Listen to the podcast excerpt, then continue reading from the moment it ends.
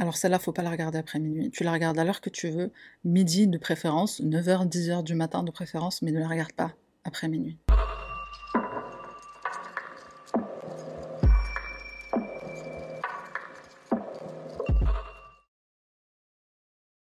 Salutations les petits pandas, moi c'est Sarah, bienvenue sur ma chaîne. Avant de commencer, de petites choses, je rappelle qu'il y a un avertissement écrit certes, mais il y a un avertissement en début de chaque vidéo parce que on parle d'affaires criminelles, on parle de meurtre, euh, voilà. Je pense que peut-être quand il y a une affaire qui est particulièrement sordide, on va dire, ou horrifiante, eh ben je ferai un autre avertissement à l'oral. Alors dans cette vidéo-là, je n'aurai pas de photos, je n'aurai pas d'images, mais par contre les faits sont quand même assez choquants. Après ils le sont dans quasiment toutes les vidéos. Hein. On parle de d'affaires criminelles, on parle de meurtre, on parle de gens à qui il manque des cases aussi. Donc voilà, mais je pense qu'il est bon de le rappeler quand c'est particulièrement horrifiant, on va dire. Je remercie encore une fois les personnes qui nous rejoignent sur Twitch, qui sont de plus en plus nombreux et nombreuses. L'organisation des directs sur Twitch elle se peaufine un peu, donc euh, je me trouve aussi, je trouve un peu plus mes marques. On parle d'affaires criminelles, en tout cas pour le live du dimanche soir à 22h, on parle d'affaires criminelles plus ou moins récentes, en général qui sont plutôt récentes, un peu partout dans le monde entier, et on termine avec une affaire insolite pour pouvoir aller dormir après. Parce qu'il y a des fois où j'ai parlé pendant les lives d'affaires qui étaient particulièrement émouvante et difficile à entendre. Et on était tous là à, pleurer à pleurer en direct sur le live. Enfin c'est pas drôle mais euh, mais c'était dur quoi. Puis, bon on est ensemble aussi. C'est vrai que c'est bien de pleurer ensemble. Mais voilà décision a été prise plus récemment de terminer le live du dimanche où on parle d'affaires criminelles euh, de le terminer avec une affaire insolite une affaire criminelle un peu insolite et très drôle. Publicité Twitch terminée, sans plus tarder, on y va. Le 17 août 1999, un violent séisme frappe la Turquie, 7,2 à 7,6 sur l'échelle de Richter. Il y a plus de 17 000 morts, environ 23 000 blessés, des milliers de personnes disparues et environ 250 000 personnes qui se retrouvent sans logement. C'est un des pires séismes que le monde a connu depuis ces 20 dernières années et c'est un des pires que la Turquie a connu depuis 1939. Dans les jours et les semaines qui vont suivre ce gros séisme, le pays va connaître environ 200 autres tremblements de terre, mais beaucoup plus petits. Notre histoire commence avec Engin Arslan, environ deux ans avant le tremblement, soit en 1996. 97. Pourquoi j'ai mis 96 Je sais pas compter moi. Engin Arslan est un jeune homme de 16-17 ans à cette époque. Il est plutôt rebelle, désobéissant, contrairement à Mustapha, notre affaire de la semaine dernière, qui à peu près à la même époque, un an, auparavant, était un garçon tout ce qu'il y a de plus modèle. Donc Engin est un adolescent rebelle, il n'aime pas l'école, il est dans un contexte familial plutôt difficile, dans le sens où il ne s'entend pas très bien avec sa famille. En même temps, vu son comportement, j'ai envie de te dire, euh, Certes, Engin est très jeune, mais il est plutôt mature pour son âge. Il est aussi très extraverti, il aborde facilement les gens dans la rue, ce qui va le mener à sa rencontre avec Omer. Omer Selik est un jeune homme de 21 ans qui vient juste de quitter l'armée au moment où il rencontre Engin. Omer a un passé difficile, c'est quelqu'un qui n'a pas d'amis, il est plutôt renfermé, il a un gros manque de confiance en lui, une très faible estime de lui-même, et à cette période il est dans une sorte de quête. Il veut sortir de cette pénombre dans laquelle il est, il veut faire de grandes choses, il veut attirer l'attention, il veut être vu et surtout il veut qu'on le respecte. Un soir ces deux jeunes hommes sont dans le même bar, ils commencent à discuter et tu vas voir que leur conversation est très intéressante.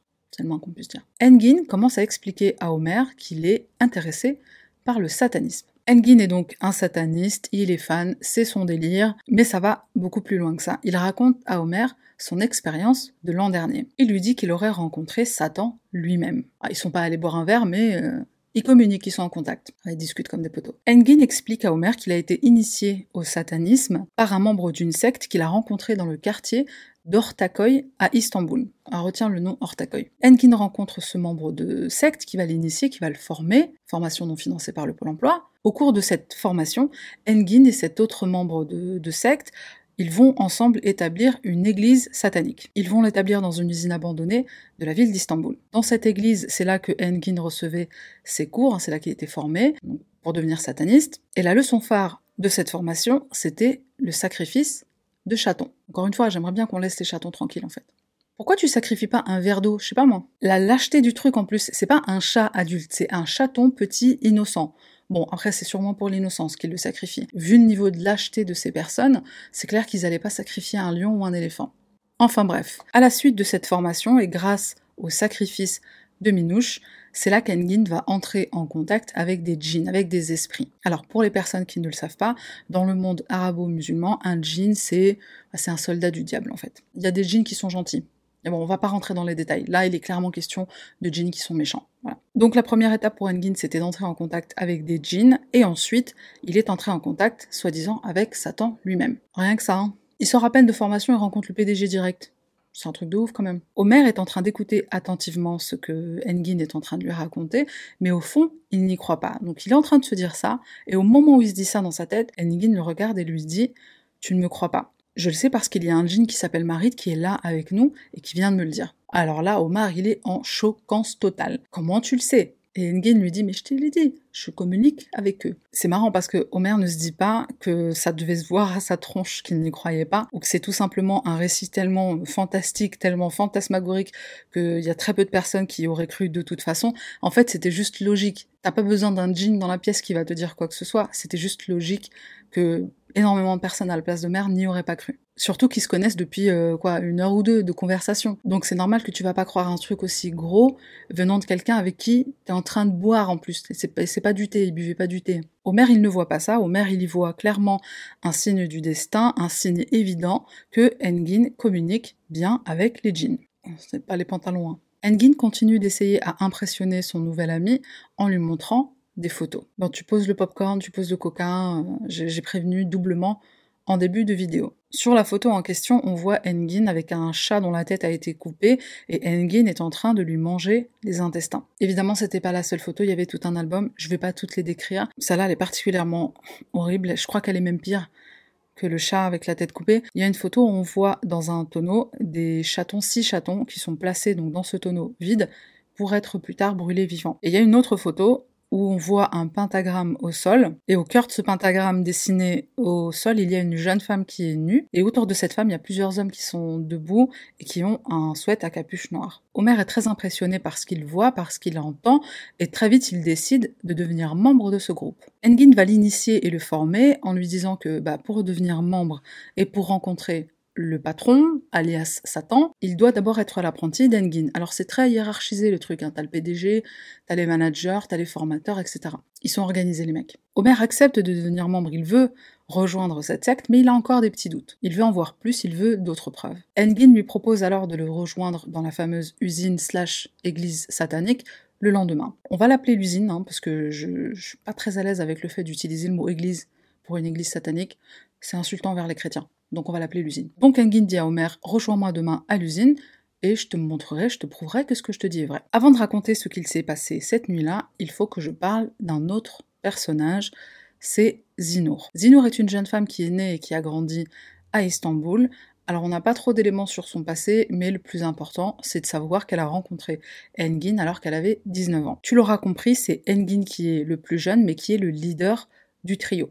Et en vérité, pas que du trio. Même auprès de ses amis, même dans son groupe d'amis, il est vu comme un leader, comme un maître, comme une personne sacrée qui a le pouvoir de communiquer avec les démons. Et comme il va bientôt le faire avec Homer, Engin prouve régulièrement à ses amis ce qu'il avance. Il leur montre ses aptitudes au point que maintenant il ne doute plus de ses capacités, de ses super pouvoir. En vrai, je pense Engin, c'était juste un mentaliste. Tu sais, il avait l'astuce à deux balles, comme il a fait avec Homer, de dire Ah ouais, c'est un, démon qui vient de me le chuchoter à l'oreille. Alors qu'en fait, c'est juste un mec qui observait très bien les choses. Enfin bref. Quand Engin rencontre Zinour, alors un peu comme Homer, Zinour est dans un moment de sa vie où ça va pas très bien. Ah bah c'est tout de suite plus facile de prendre les personnes quand elles sont au plus bas. Hein. Ah, sinon c'est moins drôle. Zinour, elle est en surpoids et elle le vit très très mal. Elle n'a quasiment aucun ami, elle porte toujours des vêtements noirs pour cacher ses formes. Un jour, elle est assise seule près d'une mosquée. Dans le quartier, d'Ortakoy, donc c'est le quartier dont il était question tout à l'heure. Engin passe par là et il aurait jeté son dévolu sur elle. Il l'emmène dans un café et il lui raconte, un peu comme il a fait avec Homer quelques mois auparavant, il lui raconte qu'il a des super pouvoirs, etc. Et très vite, Zinour va adhérer à son discours de sataniste, elle y croit à fond. Quelque part, j'ai comme eu l'impression que cet intérêt qu'elle porte à Engin et au satanisme c'était en fait tout simplement pour garder l'attention d'un garçon. Elle avait enfin l'attention d'un garçon, elle qui ne s'aime pas, qui n'aime pas son corps, qui n'aime pas ses formes. Puisque Zinour aussi veut rejoindre cette secte, Engin va lui donner rendez-vous le lendemain à la même heure qu'Homer pour un rituel d'initiation. Engin, Omer et Zinour se retrouvent à l'usine. Et voici comment Omer va décrire ce qu'il s'est passé cette nuit-là. Quand il est arrivé sur place, Engin s'est dirigé vers lui et lui a glissé un bout de papier dans la poche, un bout de papier sur lequel étaient écrits des mots dans une langue que Omer ne comprenait pas. Engin lui demande ensuite s'il est prêt et Omer répond oui, je suis prêt. Alors je précise que le rituel va d'abord commencer avec Omer. Donc les deux hommes entrent à l'intérieur de l'usine et il y fait tout noir. Engin va allumer des bougies qui se trouvent au sol.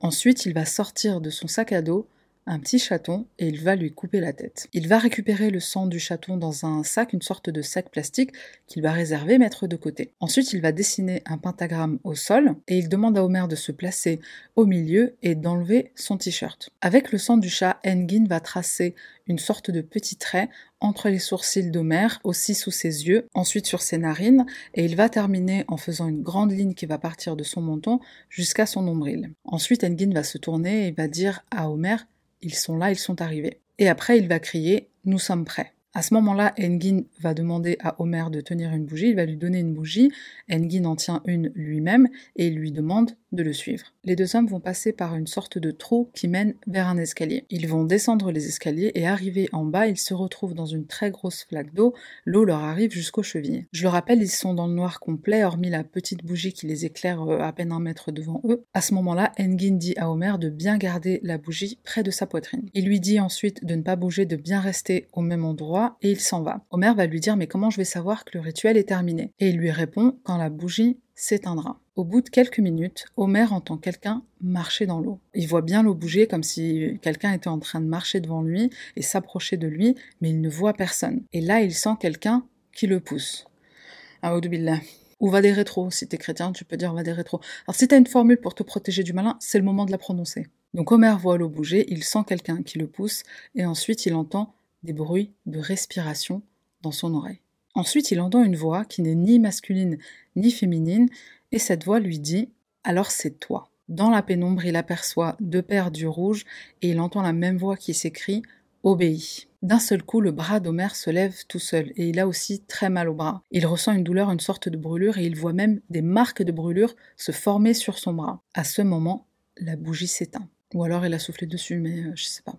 Je sais pas si tu crois à ce genre de choses. Laisse un commentaire pour dire si tu crois à ce genre de choses. Homer retourne voir Engin, il remonte, et là Engin le regarde et lui dit Ça y est, tu es mon apprenti. Zinour ne tarde pas à arriver à son tour à l'usine. Elle est toute excitée à l'idée de faire ce rituel. Quand elle entre, elle aperçoit les bougies au sol et le pentagramme. Engin et Homer vont la déshabiller, ils vont la mettre complètement nue et ils vont la placer au cœur du pentagramme. Ils vont ensuite mettre leur capuche sur leur tête et là, Engin va sortir un autre chaton de son sac à dos.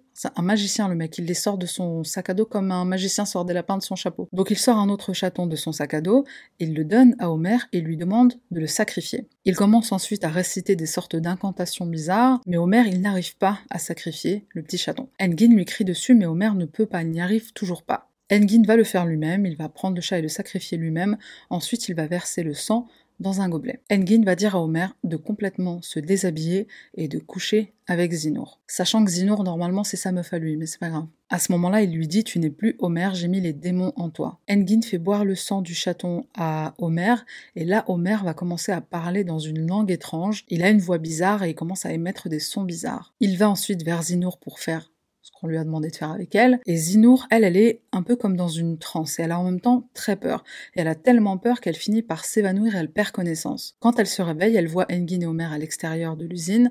Ils sont en train de rigoler, ils sont en train de boire du vin. Quand ils l'aperçoivent, ils lui disent Bah, rhabille-toi et viens fêter ça avec nous. Après ce rituel d'initiation, Zinour, elle devient obsédée par le satanisme. Elle raconte à qui veut l'entendre qu'elle a rencontré deux hommes avec qui elle fait euh, bah, des trucs de ouf. Elle dit même à son, entourage, à ses amis, qu'ils auraient kidnappé un bébé, un nouveau-né, et qu'ils l'ont sacrifié. Ils ont dépassé le stade des minouches. Ils auraient soi-disant mangé le cœur du bébé, et à ce moment-là, l'usine se serait mise à trembler, et c'était en fait le patron, Satan, qui leur disait merci, merci de ce sacrifice. Alors qui est Sheriban Josh Kunfirat. C'est une jeune femme de 19 ans, enfin elle a 19 ans en 1999. C'est la sixième fille d'une fratrie de 8 enfants. Elle est décrite par sa famille et ses amis comme une jeune femme joyeuse, une bonne vivante. Elle a obtenu son diplôme d'études secondaires ainsi que plusieurs médailles de course. Sheriban est en effet une grande sportive quand elle est au lycée.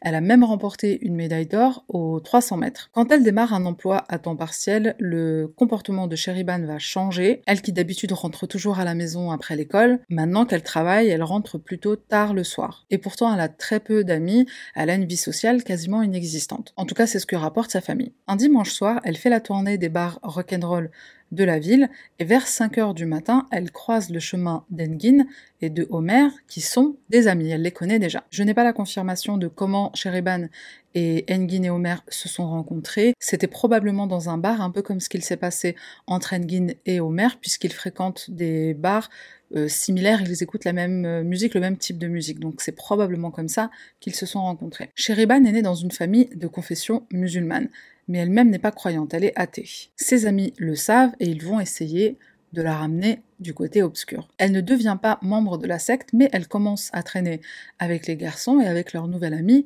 Zinour. Le quatrième mousquetaire a rejoint l'équipe. Un jour, Engin confie à Homer que dans le cadre de leur pratique satanique, ils doivent faire un nouveau sacrifice, mais cette fois-ci, fini les minouches, il faut que ce soit un être humain, il faut que ce soit une femme. Les garçons appellent Zinour et Sheriban, et ce jour-là, il y a un autre tremblement de terre. Alors je le rappelle, je l'avais dit en, en, début de vidéo, après le gros tremblement de terre qu'il y a eu en août, il y en a eu plusieurs autres plus petits, pendant les jours, pendant les semaines qui ont suivi. Donc là, il s'agissait d'un autre petit tremblement de terre. Le groupe d'amis décide donc d'aller sur la plage pour se mettre à l'abri de choses qui pourraient leur tomber dessus à cause de ce tremblement de terre. En vérité, ils savent pas que ça va être un petit tremblement de terre. Quand le séisme s'arrête, ils vont acheter du vin et ils vont dans la forêt pour boire. Autour de 20h, Sheriban leur dit qu'elle veut rentrer chez elle.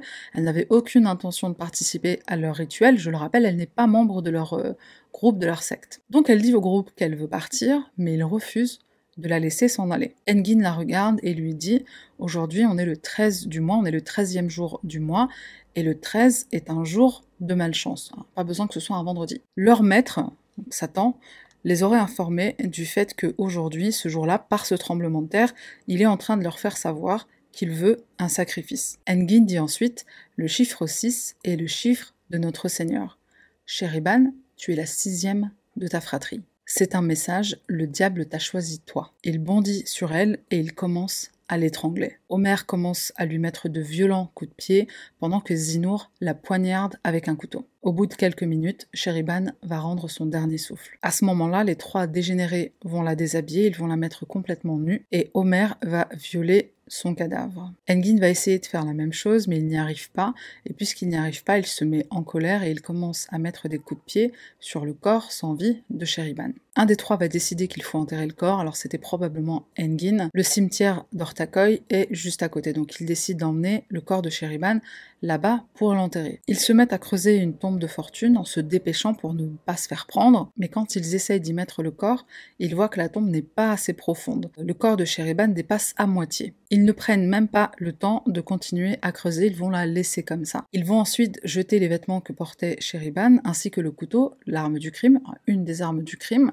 Ils vont les jeter à la mer et ils vont s'en aller, satisfaits de ce sacrifice humain. Pour peu qu'ils aient bien pris le temps de l'enterrer, le corps aurait pu ne jamais être retrouvé et l'affaire Sheriban aurait été une affaire non résolue de personnes disparues. Mais son corps a été retrouvé dans les quelques jours qui ont suivi son meurtre. Le corps a été retrouvé par le gardien du cimetière. Dans un premier temps, la police va tenter d'établir l'identité de la victime. Son corps a été retrouvé nu, il n'y avait pas non plus de sac à main ou de vêtements dans lesquels il y aurait une pièce d'identité, un document. Donc on ne sait pas de qui il s'agit. Les enquêteurs vont très vite faire le rapprochement avec la signalisation de disparition de Sheriban qui a été faite par sa famille quelques jours plus tôt. L'enquête est lancée bien sûr et on recherche le ou les assassins de la jeune femme, la famille de Josh Confirat va informer la police du fait que leur fille a pour habitude de fréquenter des bars rock, et donc c'est par là que la police va commencer. Après avoir interrogé quelques habitués et quelques patrons euh, de certaines enseignes dans le quartier de Taksim, les enquêteurs apprennent que Sheriban a été vue pour la dernière fois en compagnie de ses amis Engin et Omer. Omer va être retrouvé en premier, il va être interrogé, et au départ il essaie de tenir bon, il veut ne rien dévoiler, à la police. Et il finit par craquer. Il leur raconte ce qu'il s'est passé en prenant bien soin de dénoncer ses petits copains, Engin et Zinour. Sur les instructions d'Omer, la police trouvera également l'arme du crime et les vêtements de la victime qui ont été jetés à la mer. À l'époque où ce meurtre a lieu en Turquie, ce, ce genre d'affaire, c'est vraiment une grande Les titres des journaux, c'est euh, Premier meurtre satanique en Turquie. La population est déjà indignée par ce type de meurtre, par ce sacrifice satanique. Je rappelle que le pays est majoritairement musulman, donc les djinns, on rigole pas avec ça. Et pour la police, c'était aussi la première fois qu'ils enquêtaient sur un meurtre de ce genre, sataniste, rituel, etc. Personne n'était au courant, enfin quasiment personne était au courant de ce genre de pratique à l'époque en Turquie. Il a donc fallu se renseigner, surtout pour la police, sur ce genre de personnes, quel genre de personnes ils sont, quel genre d'endroits ils fréquentent, quelles sont leurs habitudes. Et quand ils ont découvert que la plupart de ces personnes écoutent du métal, du rock, qu'ils portent des vêtements noir, qu'ils mettent aussi du vernis noir. Dans toute la Turquie, c'est un peu la paranoïa dans les foyers. Dès qu'un jeune écoute ce genre de musique, les parents s'alertent tout de suite, les mamans disent à leur euh, jeune fille, à leur fille, de ne pas porter de vernis noir. Tout le monde était vraiment effrayé par cette tendance et tout le monde avait peur que ses enfants se, se, lancent, se mettent à ce genre de pratique. Je le précise quand même parce que je sais que je vais prendre ça en commentaire. Je sais qu'il y a des satanistes qui sont soft, on va dire, qui n'ont pas ce genre de pratique, qui ne commettent pas de meurtre, qui ne font pas de sacrifices d'animaux, etc. Et bien sûr, je sais que toutes les personnes qui écoutent du rock and roll ou du métal ne sont pas des satanistes. Je n'ai jamais dit ça. Mais je le précise quand même parce qu'il y a toujours des petits malins dans les commentaires pour faire ce genre de remarques. Comme ça, voilà, au moins c'est dit. Et je précise aussi que comme à l'époque c'est quelque chose qui est découvert, c'est quelque chose qui est complètement nouveau, les gens ne savent pas. Euh, enfin, il y a des gens qui certes font l'amalgame avec le rock and roll, avec les vêtements noirs, etc. Alors que oui, certes, on ne devrait pas. Mais à l'époque, c'était tellement nouveau qu'il y a beaucoup de personnes qui ont eu cette crainte-là, des vêtements noirs, du vernis noir, etc. Un peu comme à l'époque du meurtre de Mustapha qui avait eu lieu un an avant l'affaire Sheriban. À la même époque, il y a eu la paranoïa d'aller au restaurant à cause de bah, faut voir la vidéo si tu sais pas de quoi je parle. C'est pendant les interrogatoires que les policiers et que les enquêteurs vont découvrir quel était le mobile du meurtre. D'après les trois assassins, d'après les trois tueurs, c'était pour apaiser la colère du diable qui, d'après euh, Engin, Omer et Zinour, est responsable des tremblements de terre. il est pas content, donc il fait trembler la terre et voilà, il provoque des morts. Donc euh, un sacrifice pour l'apaiser, pour le calmer. Et en vérité, ils ont vu ça comme une bonne action même. Il pensait bien faire, il pensait vraiment bien faire. Engin, Omer et Zinour sont mis en examen pour le meurtre de Sheriban Joshkun Firat. Les chefs d'inculpation incluent le meurtre bien sûr, le vol des effets personnels de la victime, la nécrophilie et l'indignité faite envers un cadavre humain. Ils seront condamnés le 14 mars 2001 à 25 ans de prison ferme. À la demande des avocats de la défense, il va y avoir un appel, à la suite de quoi il y aura un nouveau procès. Et à ce nouveau procès, les accusés seront présents, puisqu'au premier procès, ils n'étaient pas présents.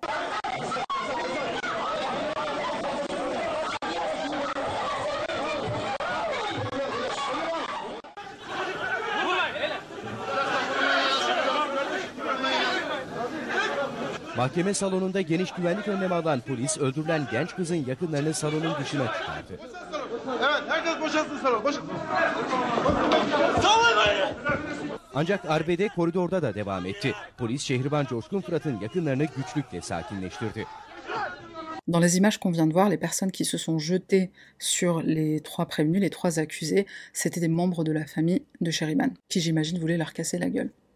C'est dommage qu'on ne les ait pas laissés. La nouvelle sentence au deuxième procès, c'est la prison à perpétuité. Mais à nouveau, les avocats vont faire appel. Au total, il va y avoir cinq procès.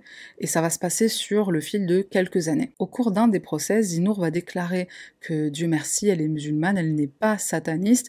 À ce moment-là, Engin va s'écrier T'es une menteuse, t'as un tatouage au bras. D'ailleurs, il précise même, alors je sais pas si c'était sur le coup des nerfs, mais il précise même pendant un des procès qu'au départ il voulait tuer Zinour. Mais a priori il avait des sentiments pour elle, donc il a préféré choisir une autre victime. C'est tombé sur Sheriban. Zinour, elle répondra que oui, elle a un tatouage sataniste, mais dès qu'elle sortira de prison, elle le fera enlever. La seule raison pour laquelle elle s'est laissée entraîner dans les délires de Engin et de Homer, c'est parce qu'elle était au plus mal, elle est tombée sur des amis pervers qui se sont servis d'elle, elle n'a fait que les suivre dans un grand moment de faiblesse, mais elle a commis une erreur. En prison, elle se serait repentie, elle aurait même appris à jouer de la guitare, et attention, attention, elle s'est mariée. J'en peux plus de ces gens-là qui trouvent l'amour euh, comme ça, là, sérieux en tôle, quoi. Elle reçoit une lettre d'amour d'un prisonnier. Bon, j'avoue, c'était pas non plus le prince charmant, hein. ce mec, c'est un terroriste. Donc ils correspondent, ils finissent par tomber amoureux, c'est presque mignon, et c'est le début de ce qu'elle appelle sa seconde vie. Nouvelle vie, t'effaces le tableau, tu recommences. C'est un peu facile, hein, j'ai envie de dire. Surtout qu'elle l'a poignardé, hein, parce que certes, il y en a un qui l'étranglait, il y en a un qui la frappait, et elle qui l'a poignardé. Enfin, je pense que c'est rare d'être dans un cas de meurtre où il n'y en a pas un qui a plus tué que l'autre, il n'y en a pas un qui a plus fait que l'autre. Peut-être Engin, parce que c'est lui qui a eu cette idée, c'est lui qui a reçu le message directement de Satan de faire ce sacrifice et de la sacrifier elle, mais en dehors du fait que c'est lui qui a eu cette idée, eux ils n'ont pas hésité à le suivre, et dans les actes même, dans les actes qui ont mené à la mort de Sheriman, les trois ont eu la même importance. Je pense que les trois se sont vraiment complétés et qui sont chacun à 33 et quelques pourcents responsable de la mort de Sherryman. Le père de Homer va s'exprimer au procès et il va dire qu'il a échoué en tant que père. Il dit qu'il a essayé de bien éduquer son fils, de lui apprendre à être quelqu'un de responsable. Quand il était jeune, il l'a fait travailler chez le boucher de, leur quartier, puisque visiblement Homer ne voulait pas aller à l'école, donc son père l'a fait travailler. Et le boucher est venu le voir très peu de temps après pour lui dire "Écoute, euh, ton fils me vole, ton fils vole euh, à la boucherie." Après avoir perdu ce travail comme assistant boucher, entre guillemets, il a commencé à traîner avec des voleurs de voitures, hein, donc les choses empirent. À cette période, il a commencé à écouter du rock, il a commencé à se laisser pousser les cheveux, il a commencé aussi à avoir des lectures très bizarres et à dessiner des cornes, c'était devenu son délire et dessiner des cornes un peu partout. Ensuite, il a quitté le domicile familial et il est allé vivre chez sa grand-mère. Il a commencé un service militaire qui n'a duré que deux mois. À cause de sa myopie, il a été très vite congédié. Après son service militaire, en fait, il est jamais rentré à la maison, on ne savait pas vraiment où il était. Après le meurtre, il est revenu au domicile familial et il a dit à ses parents c'est bon, j'ai compris la leçon, je regrette de ne pas vous avoir écouté. À partir de maintenant, je ferai tout ce que vous me direz de faire. À ce moment-là, il s'est coupé les cheveux, il s'est rasé la barbe, un peu comme un signe de euh, voilà, aujourd'hui je me range, maintenant je me range. Le père d'Omer, il est pour la peine de mort. Hein. Alors, elle avait été abolie, hein, à l'époque, elle était abolie en Turquie. Bon, là, il paraît qu'il y a des pourparlers pour la réinstaurée. Mais la peine de mort est abolie en Turquie. Mais le père a dit voilà, moi je veux la peine de mort pour mon fils, il ne mérite que ça. Après 16 ans d'incarcération, les trois assassins sont libérés. En prison, visiblement, ils se sont tous bien comportés, ce qui a contribué à une libération euh, anticipée. Pour la famille de Sheriban, ils vivent ça comme des secondes funérailles. Une libération après seulement 16 ans d'incarcération, déjà, il trouve qu'ils s'en sortent très bien. Une des grandes sœurs de Sheriban, elle dira bah ils sortent, ils ont la trentaine, ils peuvent refaire leur vie, ils peuvent se marier, ils peuvent avoir des enfants, ils peuvent refaire leur vie. Mais elle dit ma sœur, on lui a volé sa vie. Elle avait 19 ans, on lui a volé sa vie. Elle ne pourra pas, elle, se marier, avoir des enfants et avoir une vie normale. Sa famille souffre tellement de cette perte qu'il n'arrive même plus à aller au cimetière. Ils n'ont pas la force d'y aller et de se voir les uns les autres pleurer. Ils en veulent aussi au tueur d'avoir dit des choses à propos de Sheriban, des choses qui étaient fausses, notamment le fait qu'elle avait apostasié, le fait qu'elle était sortie de la religion musulmane. Apparemment, c'est quelque chose dont elle aurait fait part à certains de ses amis, dont Engin Omer et Zinour, et ils ont dit qu'elle l'avait caché à sa famille, et ça c'est quelque chose que sa famille a eu beaucoup de mal à accepter. La famille de Josh Kunfirat va déposer plainte et réclamer des dommages. en Turquie, ça s'appelle le prix du sang. C'est pas du sang, hein, c'est de l'argent. Le tribunal va condamner les trois accusés, les trois assassins, à verser la somme de 750 000 lires turques, ce qui correspond à environ 71 000 euros. Donc on les condamne à verser cette somme à la famille Josh Kunfirat. Aucun des trois n'est en mesure de payer, évidemment. Hein, ils sont tous fauchés et viennent de sortir de prison. On ne sait pas où sont Engin et Omer, et à ce jour, on n'a pas d'informations. Si jamais quelqu'un trouve quelque chose, un petit commentaire sera le bienvenu. Zinour, quant à elle, elle a l'excellente idée de s'exiler en Suisse. Elle se marie, elle a un enfant, elle a refait sa vie comme si de rien n'était. En Turquie, il faut savoir que si tu ne payes pas ce genre de, ce genre de redevance, tu vas en prison, tu retournes en prison. Comme elle ne voulait pas y retourner, bah elle s'est exilée en Suisse. Euh, je crois qu'on n'entend pas en fait les travaux. Zinour dira qu'elle est très tourmentée la pauvre. Elle fait face à des problèmes psychologiques, des problèmes financiers, elle est dépressive, elle regrette amèrement ce qu'elle a fait, elle ne peut même plus retourner sur sa terre natale. Quand elle était incarcérée, elle a perdu son père et elle n'a pas pu assister à ses funérailles. Donc elle supplie la famille de revenir sur leur, euh, demande, leur demande de dédommagement, pour qu'elle puisse revenir en Turquie. Elle s'excuse profondément de ce qu'elle a fait. Bon, ces excuses, j'ai envie de te dire, personne n'en veut. Hein. D'ailleurs, la famille de Cheriban dira On a perdu une partie de notre âme, donc tes excuses, euh, bah, tu les gardes en fait. La mère de Sheriban, alors là, truc qui brise le cœur, mais la mère de Sheriban a donné une interview à la télévision dans laquelle elle parle entre autres du fait que sa fille, quand elle a eu son premier travail, avec son premier salaire, elle a acheté un pull à sa maman. Elle était toute fière, elle était toute contente de pouvoir euh, acheter ce cadeau, faire ce cadeau à sa mère. Et sa mère dit dans l'interview, je veux qu'on m'enterre avec ce pull que ma fille, que mon bébé m'a offert. Elle parle aussi du rêve de Sheriban qui était d'avoir une maison à la campagne, d'avoir une petite ferme, d'avoir des animaux et notamment un grand cheval brun. Elle aimait beaucoup les chevaux. Et sa mère termine l'interview en disant Je réaliserai ce rêve pour ma fille. On va terminer cette vidéo avec un message qui a été laissé sur un forum par une personne qui connaissait Zinour. On va l'appeler Mehmet, alors il n'y avait pas de prénom, mais on va l'appeler Mehmet, ce sera plus facile, c'est un prénom répandu en Turquie, donc on va l'appeler Mehmet pour mieux raconter l'histoire, plus facilement raconter cette histoire. Donc ce Mehmet, il raconte dans un forum, dans un message qu'il poste sur un forum, il explique que l'été 99, il était étudiant, il venait de passer ses examens, il attendait, l'été 99, il attendait ses résultats d'examen. Cet été-là, il traînait souvent avec un ami, avec le même ami, il faisait bah, la tournée des bars, c'était quelqu'un qui écoutait comme lui du rock, du métal, etc ils sont pas satanistes. Alors que Mehmet et son ami passent dans le quartier d'Ortakoy, ils croisent Zinour, qu'ils ne connaissent pas encore, ils rencontrent Zinour, elle est assise près de la mosquée. Alors, pour une meuf qui est sataniste, elle est souvent près de la mosquée, c'est quand même bizarre. Dès qu'ils rencontrent la jeune femme, tout de suite elle leur parle de satanisme, elle leur dit ce que c'est, blabla, voilà. Elle fait son speech euh, pour les railler à la cause peut-être. Un des amis de Mehmet est sataniste aussi, donc quand il rencontre Zinour, va commencer entre eux une relation amoureuse. Et Mehmet et son autre ami avec qui traînait souvent cet été-là, ils ne prennent pas au sérieux Zinour et son nouveau copain, un nouveau copain que Mehmet connaît. Ils se disent que leurs histoires, elles ont ni queue ni tête, ils ont du mal à bah, non seulement euh, concevoir euh, ce dont ils parlent, et aussi à adhérer à leurs propos. Mais bon, ils les laissent dans leur délire mais ils n'y croient pas, ils les prennent pas au sérieux. Un soir, il était vers 22h, Mehmet est avec son ami, celui qui n'est pas sataniste, ils sont en train de se balader dans la rue, et ils commencent à parler de Zinour sérieusement. Ils se posent la question de ce qu'elle leur a raconté, notamment les sacrifices de chatons et aussi le sacrifice du bébé. Elle leur dit qu'ils ont sacrifié un bébé, qu'ils ont mangé son cœur, etc. Et là, ils se disent, mais est-ce que est-ce qu'elle dit vrai? Est-ce que c'était vrai? Ce qu'elle a dit par rapport à ce fameux bébé, bah, où est-ce qu'ils ont obtenu un bébé déjà C'est la question. Elle leur explique que ce bébé, il est, euh, bah, c'était un enfant abandonné, c'était un orphelin, et personne s'est soucié de sa disparition. Donc le fait que ce bébé c'est une disparition qui peut-être a été signalée, ou si elle a été signalée, il n'y a peut-être pas eu des recherches qui ont été faites comme quelqu'un qui aurait une famille derrière lui qui le recherche, comme Mustapha par exemple. Ils se sont dit, en fait, c'est ça, c'est crédible. Cet aspect-là, c'est crédible. Les sacrifices euh, chatons et tout ça, c'est crédible. Donc, est-ce qu'on doit faire quelque chose? Est-ce qu'on doit prévenir la police? Juste au cas où ce serait vrai. Ils se rendent compte en fait que même s'il y a beaucoup de choses qu'elle dit qui n'ont ni queue ni tête, il y a quand même des choses qui sont, bah, qui sont qui font peur en fait, qui peuvent être très très graves. Donc ils se disent, est-ce qu'on appelle la police ou pas? À ce moment-là, ils entendent une voiture arriver à toute vitesse, sachant qu'ils sont sur une petite côte où habituellement il y a très peu de voitures et s'il y en a, elles roulent très très lentement. Là, cette voiture, elle arrive, elle est à peut-être 80 ou 100 km heure. Ils sont tellement surpris, bah, déjà par le fait que cette voiture arrive aussi tard dans la nuit et à une telle vitesse, ils se, ils se figent un peu, ils se paralysent un peu devant les, devant les phares qui, qui, les, qui les éblouissent. Et là, ils voient presque leur vie défiler devant eux. Ils sont comme tétanisés. La voiture est seulement à quelques mètres d'eux et à la dernière seconde, elle vire à droite ou à gauche et elle se prend un arbre. Les deux garçons se regardent et là ils commencent à courir à toute vitesse. Ils vont courir pendant à peu près 10 minutes sans s'arrêter. En fait, ils ont même pas spécialement eu peur de mourir et de se faire écraser par la voiture. Ils ont eu peur de l'événement en lui-même et de ce que ça représentait. Ils se sont dit, c'est parce qu'on était en train de parler du diable qu'il s'est passé ce qui s'est passé, et donc ça veut dire qu'il faut qu'on arrête d'en parler. En fait, tu en parles et il est là. C'est un peu comme Beetlejuice, tu vois, tu dis son nom trois fois, il apparaît.